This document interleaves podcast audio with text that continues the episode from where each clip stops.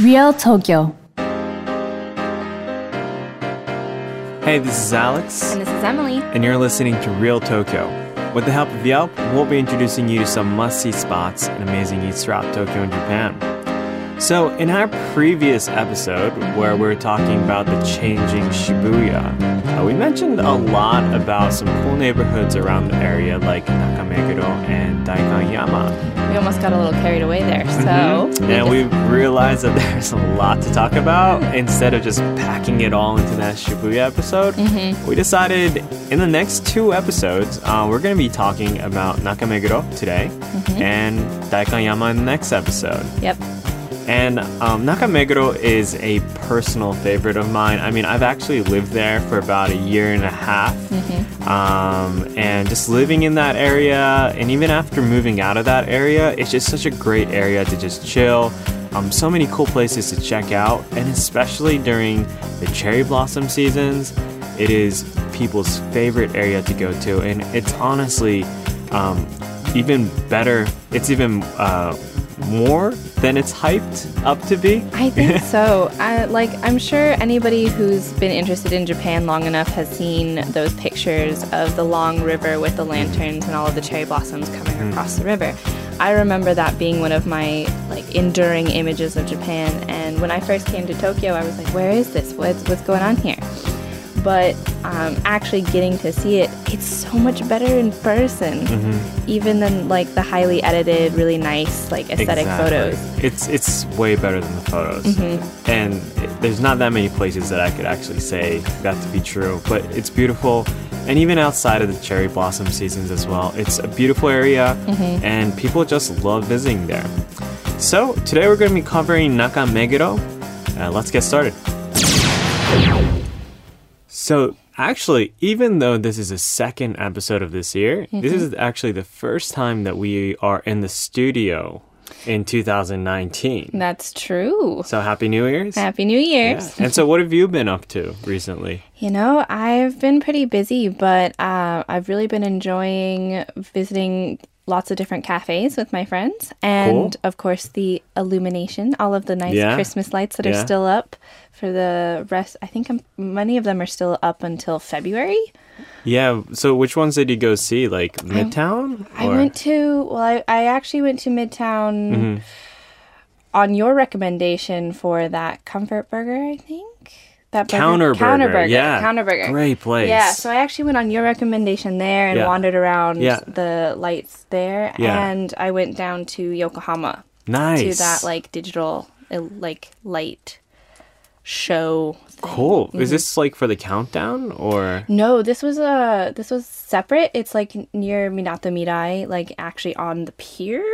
Oh, cool. Is this like the projection mapping Yes, stuff? Yeah, I, I yeah. Mm-hmm. kind of saw that. Yeah, yeah. I saw something similar um, at Tokyo Station. Oh, really? Um, yeah, because I actually had friends who flew in like at New Year's Eve, Oh, or no. that uh, they obviously didn't listen to the episode. um, actually, surprisingly, a lot of places were open, which is pretty cool.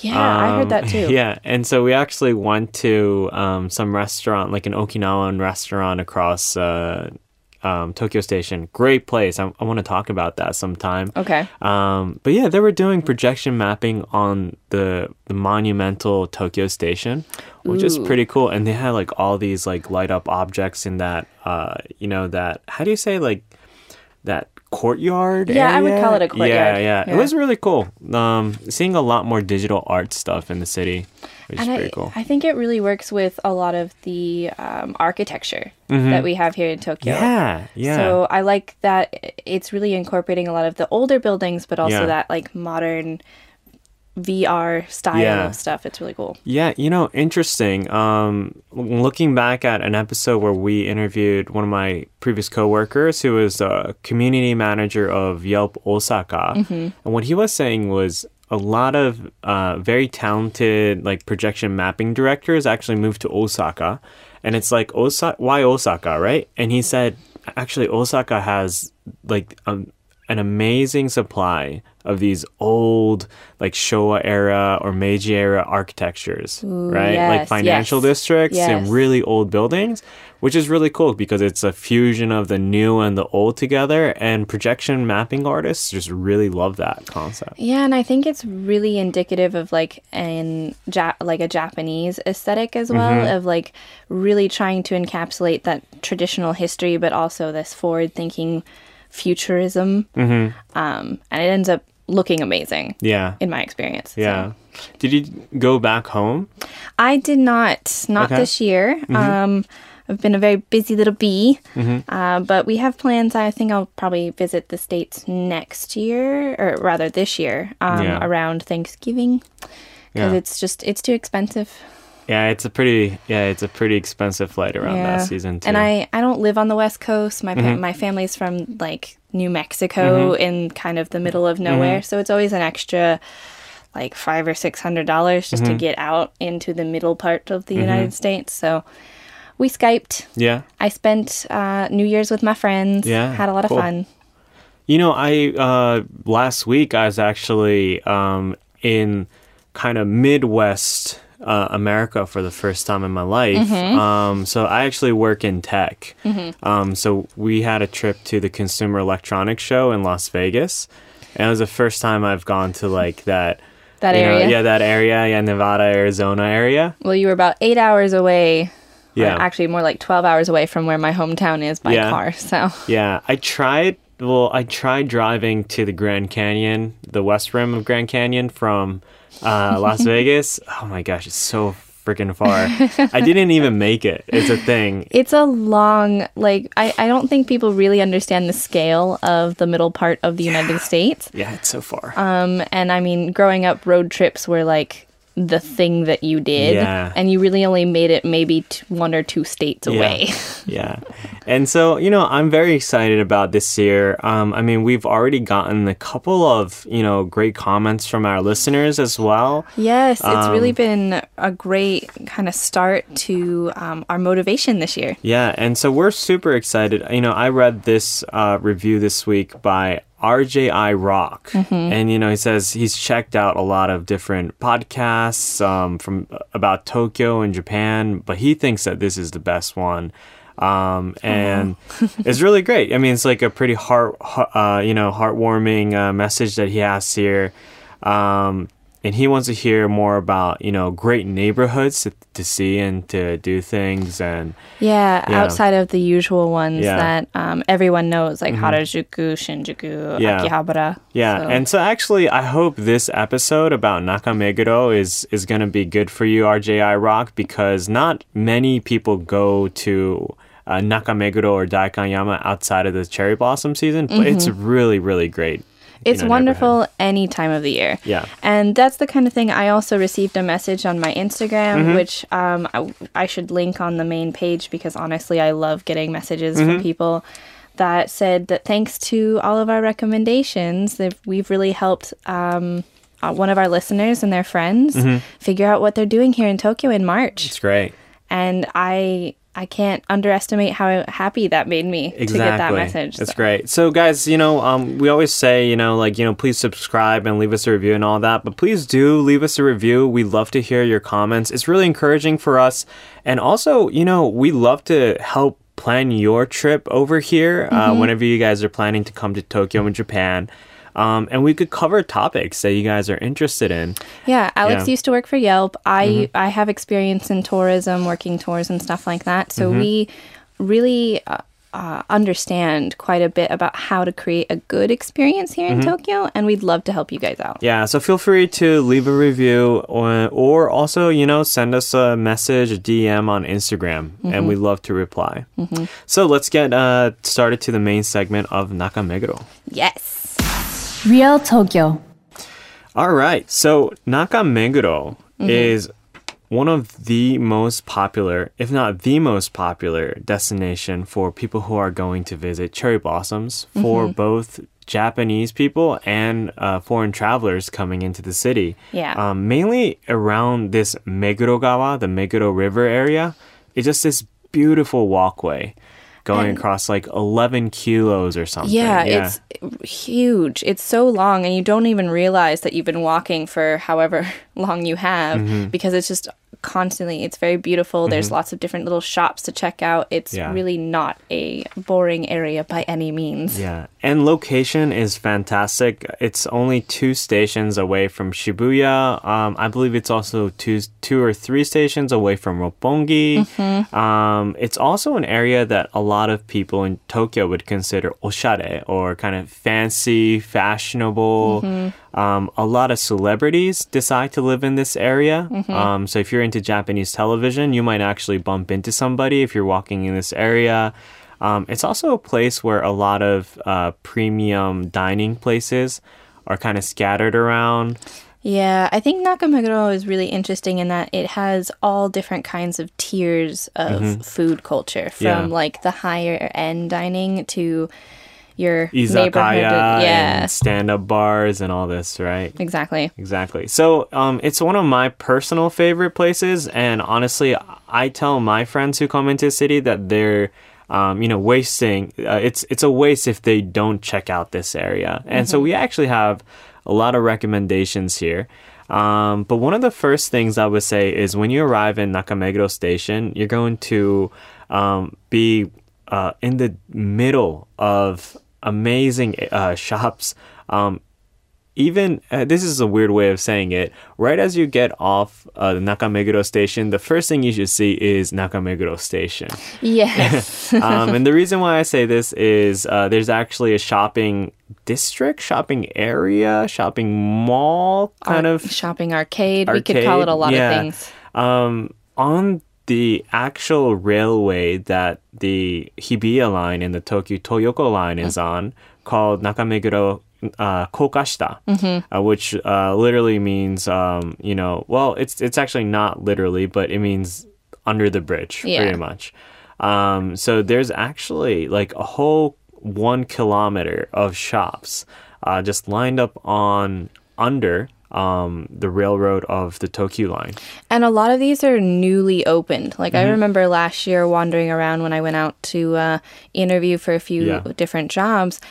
A lot of the spaces were still under construction, Mm-hmm. but now every portion that has been sold is open and Mm-hmm. welcoming visitors, and they all look and smell amazing. Yeah, and it's really cool because I think Japan's always had this um, interesting approach to retail when it comes to like blending in with railways. Um, I mean, Yurakucho has a beautiful area where they do this as well. If you go to Osaka, you see this a lot. You see a lot of uh, small bars, breweries, restaurants. Um, One of my favorite places is Ameyoko Market in Ueno, Yeah. which is exactly, this as well. and it's it's a really uniquely Japanese approach. I feel, um, but it also has this sense of newness. Like we were just talking about this. Yurakucho ha- does have like this premium feel to it. Um, uh, but you know the thing about Nakameguro is that it kind of has a blend of this like old and new uh, feel to the restaurants um, under it. with also this kind of influence of I want to say like West Coast Asian fusion. Mm-hmm. So it's very distinctly Japanese, but there's also like um, I walked by a very interesting looking Vietnamese restaurant that had a neon sign in the window. Mm-hmm. Cool. And I'm definitely going to check that out the Yeah. next time I go as well. Yeah. So different different aesthetic tastes come together to make a really interesting atmosphere Mm-hmm. in this area. Yeah, and I would say um, I've actually mentioned a couple of, of these restaurants before um, in a previous episode, but uh, for one, Jiromaru is a famous uh, stand-up yakiniku place where you can get some of these premium A5, A4 yakiniku uh, for a really, um, you know, affordable price um, mainly because you know they keep the operations pretty pretty quick. You come in, you could go out. But what's cool about this one is that they actually have seats there. Um, so it's actually not a stand-up yakiniku place. It's a little fancier. yeah, last time I went, I mean, this whole style is it's it's just this one small counter, but they have seats there. Um, last time I went, um, I went during lunchtime. I got a pretty good yakiniku meal uh, with these A4, A5, the, the top of class uh, Japanese wagyu uh, for like fifteen hundred yen. It's Wow. insanely cheap. All right. and it tastes just as good because they're using the same brands, Mm-hmm. uh, the same meat that they would with any other premium yakiniku place. Mm-hmm. Um, they're just you know quicker, cheaper, smaller. Um, so it's not really a place that you're gonna be like you know dining there for like hours, much like a lot of these places in the Kokashita. Mm-hmm. Yeah. but it's it's really really good. Um, similarly, they have a sushi restaurant right next to that, I think, called Sushi no Somatsu, which is same deal, really good Jap, you know, sushi. Um, just cheaper because it's more of like a stand-up style. Yeah, Yeah. it's really interesting how if you're standing up for your food, that does tend to decrease the price a little yeah, bit. yeah, exactly. I mean, it does get crowded during uh, rush hour. I think, um, especially like dinner time, Mm-hmm. a lot of foot traffic. So you might not be able to get the, in there immediately, but cost performance is really, really amazing. Mm-hmm. I also know around that area you mentioned about going to a place called Nakameguro Lounge, right? Yeah, that's actually it's not underneath the train tracks directly, but it's across the way about oh, I want to say a couple city blocks down. Mm-hmm. So maybe halfway through the uh, full kilometer or something Yeah. like that. And this is an interesting little place because it's uh, purposefully kept very comfortable, very dim.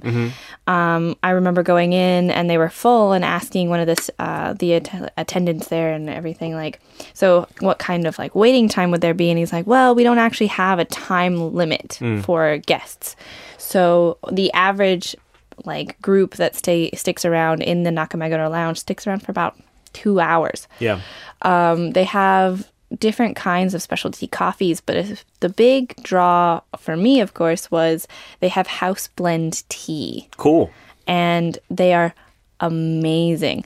Um, they're gonna be like black and black teas, things like that, but they are hand blended specifically for the Nakameguro Lounge, and there's so many different choices in terms of like desserts and stuff that you can go along with it, but the uh, the drinks are the main focus Yeah. of this wonderful, slightly modern jazz lounge looking Yeah. uh, restaurant.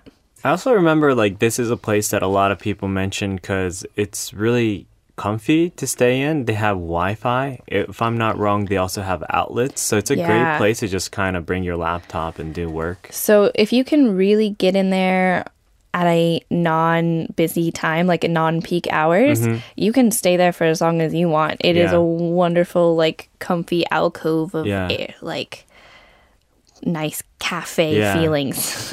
What I like about that Nakameguro area, including like Nakameguro Lounge, for example, is like what's cool is these shop owners can bring their unique uh, style to it, while not like it doesn't stand out. It doesn't like stick out too much. It kind of blends into like the feel of Nakameguro, which is it's this interesting blend of like embracing uniqueness, but also like this chillness. yeah, That's kind of yeah. chill is a very good Yeah. way to describe Yeah. most of that part of the ta- Yeah. of town. And I like even when we're thinking about like the Tsutaya bookstore that you walk out of the station Mm-hmm. And you see that's also t- technically a Starbucks. Mm-hmm. Everything is just softly lit Yeah. and warm Yeah. and comfortable, and that's Yeah. kind of the atmosphere that I think of when I think of Nakameguro. Yeah.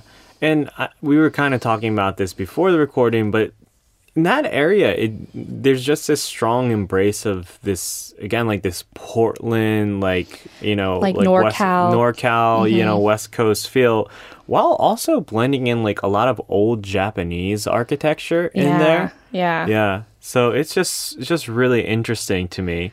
Actually, on the topic of coffee, uh, Nakameguro is also a pretty famous area for coffee. Um, one of the biggest, uh, or one of the more uh, well-known brands for uh, coffee brands uh, from Japan from Tokyo is called Onibus Coffee. And this is actually on the opposite side of the train tracks, um, where they have the original store. Um, they're rather pretty known for uh, their beans. there. Yeah, It's cool because they have like this um, two story, like little house. First floor is this, um, you know, this counter for coffee, and there's upstairs is it's almost like a small little lodge. Ooh. Um, really, it's super simple. It's just regular. It's just everything's wood. Is a wooden table, some benches, and maybe like eight people can fit in there. But a lot of coffee lovers love to go check that place out because they're the original store for places like About Life Coffee uh, Roasters in Shibuya. Um, they do um, a collaboration with I think like Brookstone. Uh, you know that Yeah. um, tire shop. Yeah. Am I saying am I saying that right? Um, I know what you're talking Yeah, about, yeah, but I Fire, Firestone. Firestone. I forgot what it's called. The American Bridge Bridge something. Yeah, I forgot. Something Um, to that effect. But they do um they do a bike shop slash coffee shop in Omotesando together called uh, Ratio one. by Sea. It's a really cool place. Uh-huh. Um, they got great coffee. Mm-hmm. Um, you know, they got Wi-Fi, they got outlets, they got uh, tables if you want to uh, do some work. What's cool is they got all these cool road bikes and road bike accessories, and you can actually go try it out. Oh. Um, you could, you know, take it for a ride, uh, go see. Really, really cool place. Um, and their original store is in Nakameguro. Mm-hmm. Another place that I actually uh, recommend to people who enjoy coffee is taking a walk by that Meguro Gawa, that Meguro Yes. River area. And if you just keep going, uh, maybe five minutes from the station, um, you'll actually find another very Portlandish place. And actually, this shop was inspired by the shop owner's trip to Portland, um, called Sidewalk Stand. yes. Yes. And this place also has this cool neon neon sign to it. I love. I, it's really Yeah. interesting that, like, honestly, when you think of Nakameguro, I think Yeah. of like wood, glass, neon, and cherry blossoms. Yeah, Like exactly. that's that's the aesthetic I get. Yeah. That's the feeling I have about Nakameguro. yeah. And this place, like the entire vibe of the store, the staff, um, as well, um, you know, the food they have, they have like hot sandwiches here, like Reuben sandwiches, which I don't see in Tokyo so much. Just sandwiches at all, like good hearty sandwiches you can get at a at a shop. Yeah, this is kind of the image of like artisanal coffee, artisanal sandwich shops that you imagine. Um, everything, the, the the details that they put in this place is really great, and the shop owners are also really cool. And I think they also the same owner owns uh, the apparel shop uh, right next to it as well. And what's cool is um, during the you know the cherry blossom season, Mm-hmm. um, you know everybody's bringing out their shops outside and they're you know selling their hot wine. Mm-hmm. Yeah, or, they always you know, they open up a little like stall Yeah, in yeah, front of their shops to make Yeah, sure yeah. that they can sell their wares Yeah. to the visitors. exactly. You know what was cool was this entire shop decided to uh, you know just pull back their concept and just start selling Mexican food, which is which is really cool. There's a really good like burritos and nachos here. Another thing that's very difficult to find in Tokyo. Um, Yeah, yeah. Akameguro exactly. has uh, a few, quite a few options actually. Yeah. Um, there's actually, yeah, on the topic of uh, Mexican, there's a place called Junkadelic, um, which is a rather famous uh, Mexican restaurant in Tokyo. Um, this place is really cool. Um, yeah, like really hot, uh, you know, uh, Mexican food stuff here. Open pretty late too. I feel I've stopped by here like 1 or 2 a.m. at night. Well, the interesting thing on that is that there's quite a few like jazz and rock bars along the road as well Mm-hmm. Yeah. that stay open quite late. yeah. And so that's if you're really interested in that kind of scene, it's a wonderful place to go find live music, Mm-hmm. stuff like that. Um, but people get a little hungry when they're dancing and drinking and all of Mm-hmm. that. So the fact that there are options for late night food in the area too, Yeah. especially good tacos, Yeah. Is is just a bonus. And I mean, like, look at look at the photos that they have here. I mean, like the quesadillas and the enchiladas here. Oh, you're gonna make me yeah, it looks like miss home a little. yeah, it's it's really incredible. It's a cool place. It's it's also like a really uh, great place for people to hang out. Mm-hmm. They got, I believe, they have like these dart uh, sections. Like Mm-hmm. people just go there to just hang, even without eating the food there. That sounds fun. Yeah. Um, you know, what's also cool in that area, if you just keep going, um, is on the main road outside of that, um, the Meguro River area, you'll also find this huge building that says Exile Tribe. yes. Yeah. And so uh, if you've if you're into like Japanese pop culture, Mm-hmm. um, you've heard of you know Johnny's, you've heard of like AKB48, and the other like boy band like music group that's really standing out in Japan is a group called Exile. They're more like a man band. Yeah, yeah, they're because more of a man band than a boy.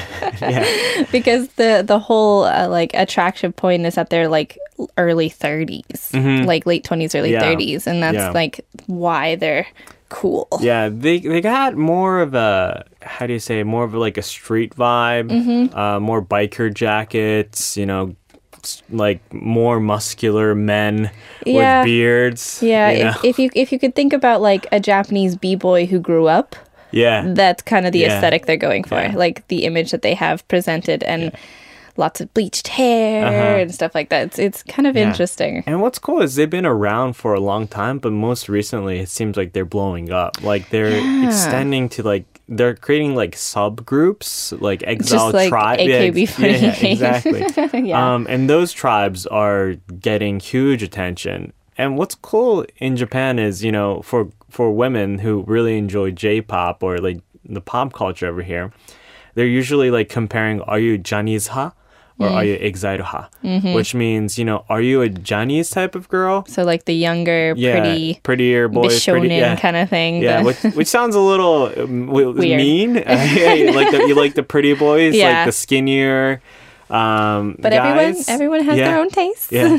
and what's cool is more recently, it seems like um, Japan before Mm-hmm. has been most people has have been really into like the Johnny's uh, Mm-hmm. style of guys, but you could kind of notice a lot more people transitioning into more of the exiled sty- style, like more manly men Well, uh, type of guys are popular now. Another cool aspect is that some of like of a few of the exile members Mm-hmm. are half Japanese. Yeah, exactly. And so that's that's a really cool thing to Yeah. see is that there's more exposure to not just like pure Japanese people. There's a lot Mm-hmm. Of different like colors involved in terms of like hair as Yeah. well as skin, Yeah. stuff like that. And so yeah.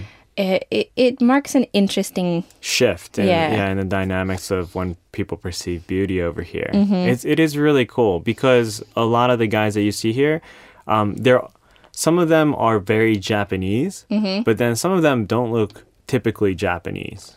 You're right. Yeah, I think um, that's a big thing for I, especially as a young woman who was really into anime stuff Mm-hmm. like that. There's a lot of expectations for like people's presentations when you come out here to Japan, and Yeah.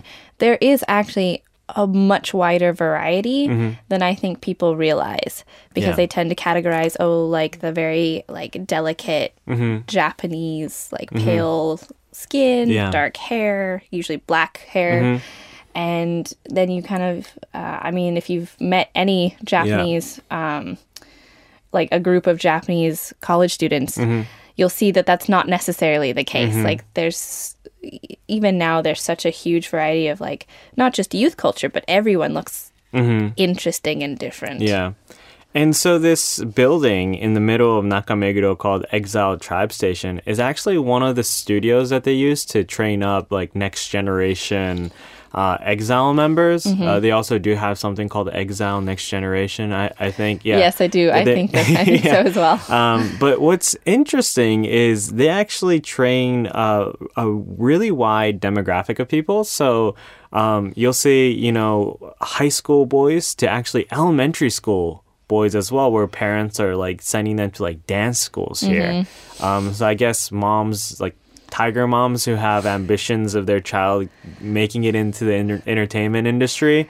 Um, you Idol know, culture start- ain't yeah. just for girls anymore. yeah. Start sending their kids really early to learn how to dance. It's it's really cute. Um I, I used to live in this area. You see like a bunch of these kids with like these exile backpacks. And it's like where are they going? And it's like they're gonna go to dance school here and you also see uh, girls as well. So you see, um, you know, like college girls uh, trying to go into the entertainment industry through, I think, Avex Studios is where Yeah. they're they're uh, and company I, is. I actually have a friend who does like singing and backup dancing, and Mm-hmm. I, she actually was in an Exile music video Oh, recently, Cool, and cool. like she got to, like she was going around with them as they were Yeah. touring and stuff for as a backup dancer. And I thought that was super super cool. yeah, So and and she's like African American, cool. That's so very cool. it's it's a really it's a really cool exploration of the different kinds of uh, I don't know celebrity mm-hmm. that can be popular here. Yeah. in Japan.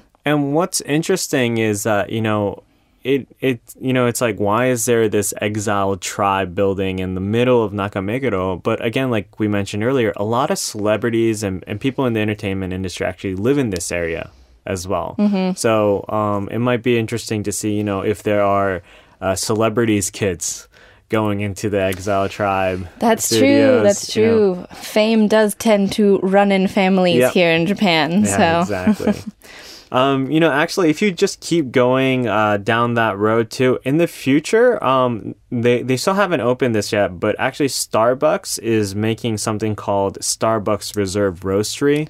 Uh, Which Mm-hmm. is like this giant uh, amusement park type uh, experience for coffee. yeah, I think they've got a couple of them in California. Ooh, Seattle. Seattle, what Seattle. I heard. There's Well, one there's- in Seattle. I know there's one in one in San Francisco because I've been there. Really? Yeah, Okay. I I had a friend who worked there. Mm. um, but uh, they're these huge. I don't know. They It's they like a warehouse, right? Yeah. And, and they kind of make but a nice looking Yeah, and then there's like, uh, you know, coffee beans flying through tubes and in the ceiling, and you get to experience different types of, you know, roasteries Mm-hmm. and uh, different types of uh, beans Mm-hmm. produced from all around the world. So some some like Starbucks stores you can buy the reserve coffee beans, Mm-hmm. but like these are specifically only for the reserve like uh different types and Mm-hmm. um and you can like have like a coffee flight and like taste all the different Mm-hmm. Yeah, beans and stuff yeah. like that. And even my sister who works for uh Starbucks told me that's kind of why she likes coffee now. Yeah, that's cool. And so I'm like, all right. Yeah, Starbucks is really up in their Yeah. actual coffee game. Yeah. Sounds good. yeah. So what I heard is there's only like five of these in the world, and um, they're making their uh, first one in Japan in Nakameguro, and that's opening up, I believe, in February of 2019. So sometime at the end of next month, if everything goes accordingly. So if you're really interested and you don't Mm-hmm. live near one in the States, That's Come a good to place to, go Nakameguro. check it out. Yeah, you're the best Starbucks that you've ever had. Well, and we've been talking a lot about food, and I think that because Nakameguro is such a good place for food, like we all have our favorite little places, like the stand that you were talking about. Um, there's a really great, oh gosh, what I was thinking about. There's a really great gyoza restaurant out on the main road. Yes, yes. I- Really I- fantastic. It's called uh, Gyoza no Fukuho. I think. Yeah, I've been Yeah. there a couple of times. It's really great. So good. And like I actually got to try this new I don't know how new it is, but Mm-hmm. it's uh deli Delifucious. Yes. I think is Yeah. how you're supposed to pronounce that. This is an interesting concept. I haven't been here, but you were telling me about this. it's very cool. Like these are a bunch of people who used to work in the sushi industry. That's cool. and but they're they've essentially turned like their focus now on burgers and so they use all of this fresh fish they even have a little banner from toyosu market for the new year in the shop they use the fresh fish to make these amazing fish burgers and um, i had probably like uh, what i what i ate yesterday was a maguro zuke burger Wow. so it was like fried maguro zuke. So like like the soy sauce. Um, uh, what's the word I'm looking for? Soaked maguro, yeah. and it had like ho- like a special kind of relish made of onions and like cilantro and lime juice on it. Wow. Avocado. It had a slice of very warm cheddar cheese Yeah. and um i just i inhaled it it was so good uh, and of course like the, the inside of this shop isn't much to look at in terms mm-hmm. of like eh, fancy or hoity-toity mm-hmm. but it really makes me think of one of the holes in the walls in mm-hmm. like the Mission District of San Francisco. yeah, I get that same vibe. It's all Yeah. tiled, like even down to the fact that they have the good old fashioned rooster, sh- the rooster sauce, Yeah, like which is if you're gonna buy sriracha here in Japan, you normally don't get the rooster sauce because that's the import's too high. Mm-hmm. yeah. And it was honestly so good that I I want to go back and try everything else. Yeah, you know, I'm looking at their website right now and it looks amazing. And what's really cool is it's like this blend of like again, like they're former sushi chefs, right? So you look at the menu and you see like um, pickled tuna, uh, which is a very uh, you know typical like sushi restaurant thing. They do things with like um, kombu. Yeah. Um, you know, I, I forgot what kombu is like. s- it's it's, s- it's a type of s- seaweed. Yeah, Mhm. yeah. It's usually made Yeah. at like you use it to make dashi Yeah. for soups and stuff. or like saikyoyaki grilled fish. Mm-hmm. Uh, saikyoyaki is like a style of cooking uh, cooked fish over here with I believe like miso. I Mm-hmm. believe like it's it's very very Japanese. But if you look at the burger and the type of ingredients that they put together with that burger, they use non-Japanese ingredients with it. Exactly. That's the interesting part is that it's you don't really conceptualize what a burger being made by a sushi chef would Mm-hmm. look like, but when you actually see it and you eat it, you're like, no, this is exactly Mm. what that would mean. Yeah, Um, and you can also get it to go. yeah. Do make sure you have cash. However, it is a cash only Oh, is restaurant. that is that? Um, yeah, I had to like leave my bag and run to an ATM to, to pay. Um, but the guys are really sweet. They're very nice. Um, and everything was delicious. That's crazy. I, I this is the first time I actually heard about this place, but it, it looks like a place that I would love to recommend. I would love to check this place Mm-hmm. I out. think you really would enjoy it. Like Yeah. my tummy is rumbling just thinking about it now, and I'm just. It was a wonderful, Yeah. wonderful meal.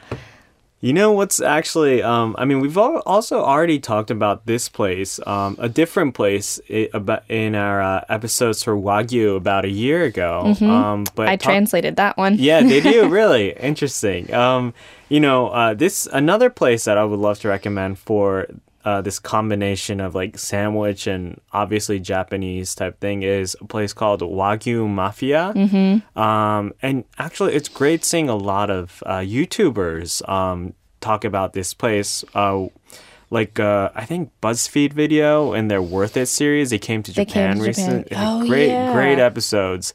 Um, and if you've seen their videos about like the hundred dollar like Kobe beef sandwiches, um, Mm-hmm. this is a place to go uh, eat it. Well, I think this is on the opposite side from all the stuff that we've been talking about um, under GT Tower. Mm-hmm. Um, but it's just this little uh, one stand up kitchen area, very small. Um, but they just focus on creating katsu, like tonkatsu sandwiches out of premium Kobe beef. Or some actually aren't even Kobe beef. Some are like um, different types of uh, Wagyu beef From different parts of Yeah. the, the country. the country. Mhm. So I mean, like price range should go anywhere from I think like 20 dollars, like two thousand Japanese yen, to like uh, twenty thousand Japanese yen, so Oh, like wow. two hundred dollars. I believe I had like the four thousand yen one, the Kobe beef. It's an experience. It's nothing like anything I've had. Mm-hmm. Um, it's it's very um, it's very Kobe beef. Yeah. It's it's a lot of wagyu beef. Um, inside of this uh, sandwich, where like uh, you know like uh, katsusando is like it's like a cheap dish. Yeah, you know, it's yeah. not it's not perceived as like a premium dish. It's cheap beef cuts or pork cuts Yeah. that are usually Yeah. breaded and fried so that they're a lot easier to eat. Yeah. and so it was so weird because it's like this mix of like really cheap food with like really premium ingredients. Mm-hmm. Um, and honestly, like the experience is is really uh, I would say the reason why I would recommend this, not necessarily for um, it being like the most delicious thing. I mean, the beef is amazing; it's super tender, but the experience I feel was what what made it worth it. And that's a big thing that I think we've been look we've been seeing, like Mm-hmm. even with our our yakitori restaurant episode where we like tried our Mm-hmm. our cheap um, izakaya yakitori and the and the fancier yakitori, right? Like there seems to be this interesting movement of trying to like elevate certain comfort foods or certain like lower class foods Yeah.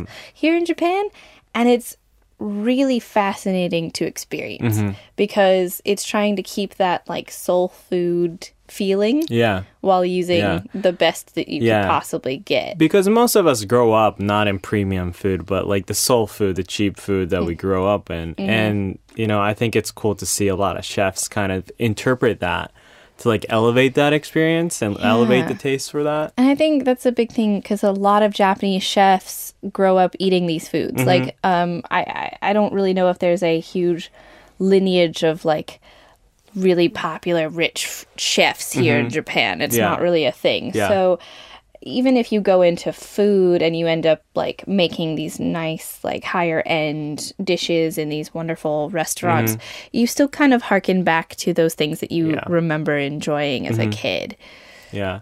And okay, this is the last place I want to mention because you talked about yakitori. and I I have already mentioned this place in our the last episode of Best of 2018. Um but my best experience with yakitori in Tokyo has actually been in Nakameguro in a place called Yakitori Tsukada. yeah, Yeah. i remember you talking about that And now. this place is relatively new. I don't think it's been a year since they opened. Like I think they opened like April of last year or Mm-hmm. something.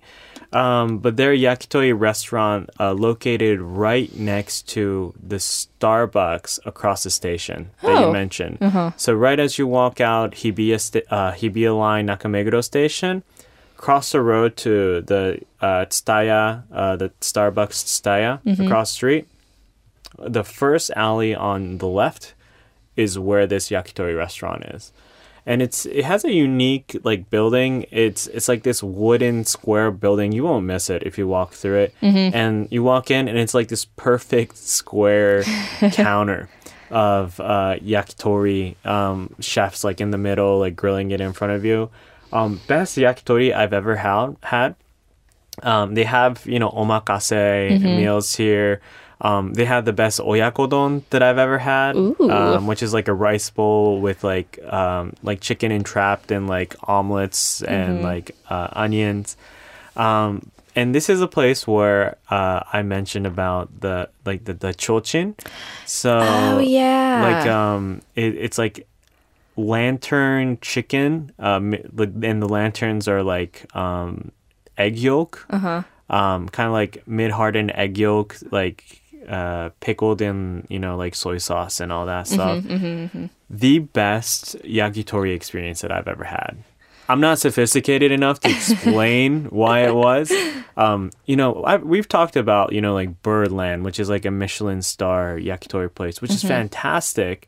Um, and I would recommend that place as well. But actually, even more than Birdland, I would actually recommend uh, Tsukada Okay. in Nakameguro. So if you want, like my personal opinion, the best yakitori experience, actually Nakameguro is the place to go check it out. And I feel like you could probably spend days wandering around Nakameguro Yes, and not eat yes. everything that you Yes, want to. So yeah. Honestly, I mean, if you can manage finding a hotel near the area and really Or just you know in Shibuya, it's just you could actually walk here in like twenty minutes. I That's think. true, just Yeah. from Shibuya Station. So, uh, like, if you can, if you can score something close by, you have quite Mm-hmm. a range of options. Yeah, and I I think just like what you were saying, like I think the best part about Nakameguro is you know you just keep discovering cool places. Like I I keep discovering places the more I get lost in this place. you know? Exactly. You go take a walk, you know, just uh, take a route in an in an alley that you've never been to. Mm-hmm. There, you find something that's really cool, like a bookshop you've never seen before. Yeah, Or Like the thing about Nakameguro is that it's like larger than you think it is, but it's Mm-hmm. also way more easy, like easily walkable. Mm-hmm. And so you, before you even know it, you've wandered off into some place that, and you're like presented with an interesting taco restaurant or some really, like, like I said, that really interesting looking Vietnamese place Mm-hmm. that I'm gonna go try, stuff like that. or the Peanuts Cafe. The Peanuts Yeah, Cafe yeah. with the Snoopy and Charlie yeah, Brown. Yeah, or like some like uh, there was like actually there was like a food truck area actually uh, near that place, or like a farm to table chocolate place. Like the more you walk in this area, the more you discover like how like rich it is Mm-hmm. and you know like small businesses that you wouldn't be able to find on like a tour guide map, you know? Exactly. So, I mean, we're giving you plenty of res- like recommendations from our experience, but definitely take a walk on Mm-hmm. Your own. and get lost. Please Yeah, do. Yeah, That's my favorite thing to do in Yeah. Tokyo is get lost. exactly. So, I mean, yeah, Nakameguro is fantastic. I I can't recommend this place enough. I would love to actually come back like half a year from now. Mm-hmm. Like, you know, we just go walk around Nakameguro and like pick out a bunch of places that we like didn't know about before. It'll be completely different. We stick a pin in that. Let's Yeah. definitely do that. Exactly. and you know, actually, next episode we're going to be talking about Daikanyama as well, Mm-hmm. which is like a 10 minute walk from this area. And that's also completely different. so different. Interesting area. So we're going to talk about uh, Daikanyama in the next episode. Um, but this is it for like version one of Nakameguro. Yeah. I hope you guys do visit this area. It's really wonderful, regardless of what season you do go to. But if you're planning to come this year, I would say definitely try to make it to the cherry blossom season. Like end of March, beginning of April is usually when cherry blossoms. bloom. Yeah, I think it's actually going to be a little bit earlier this year. Yeah, it's been a um, bit warmer. Yeah, it's probably why. but definitely end of March here in Yeah. Tokyo. Yeah, try to make it here during that cherry blossom season. Real Tokyo. Real Tokyo. So, thanks so much, guys, for listening. We'd love to hear from you guys. Again, you know, leave us reviews, send us DMs on Instagram. We would love to hear more about, you know, how this podcast has, uh, you know, helped you in your travels, or if you're planning to come, you know, ask about the areas that you're interested in. You know, again, Nakameguro also great place for art. Apparently, Yeah, there's a huge amount of galleries out there. yeah. So I'll have Alex link my Instagram on the page Mm-hmm. so that you can also talk to me at it if you want as well. or uh, talk to me on at Real Tokyo FM uh, on Instagram. You know, we're both super flexible, super available uh, to respond. So let us know. Uh, we'd love to hear from you. Um, and looking forward to sharing more with you guys in the next episode. Thank you guys so much and have a great new year.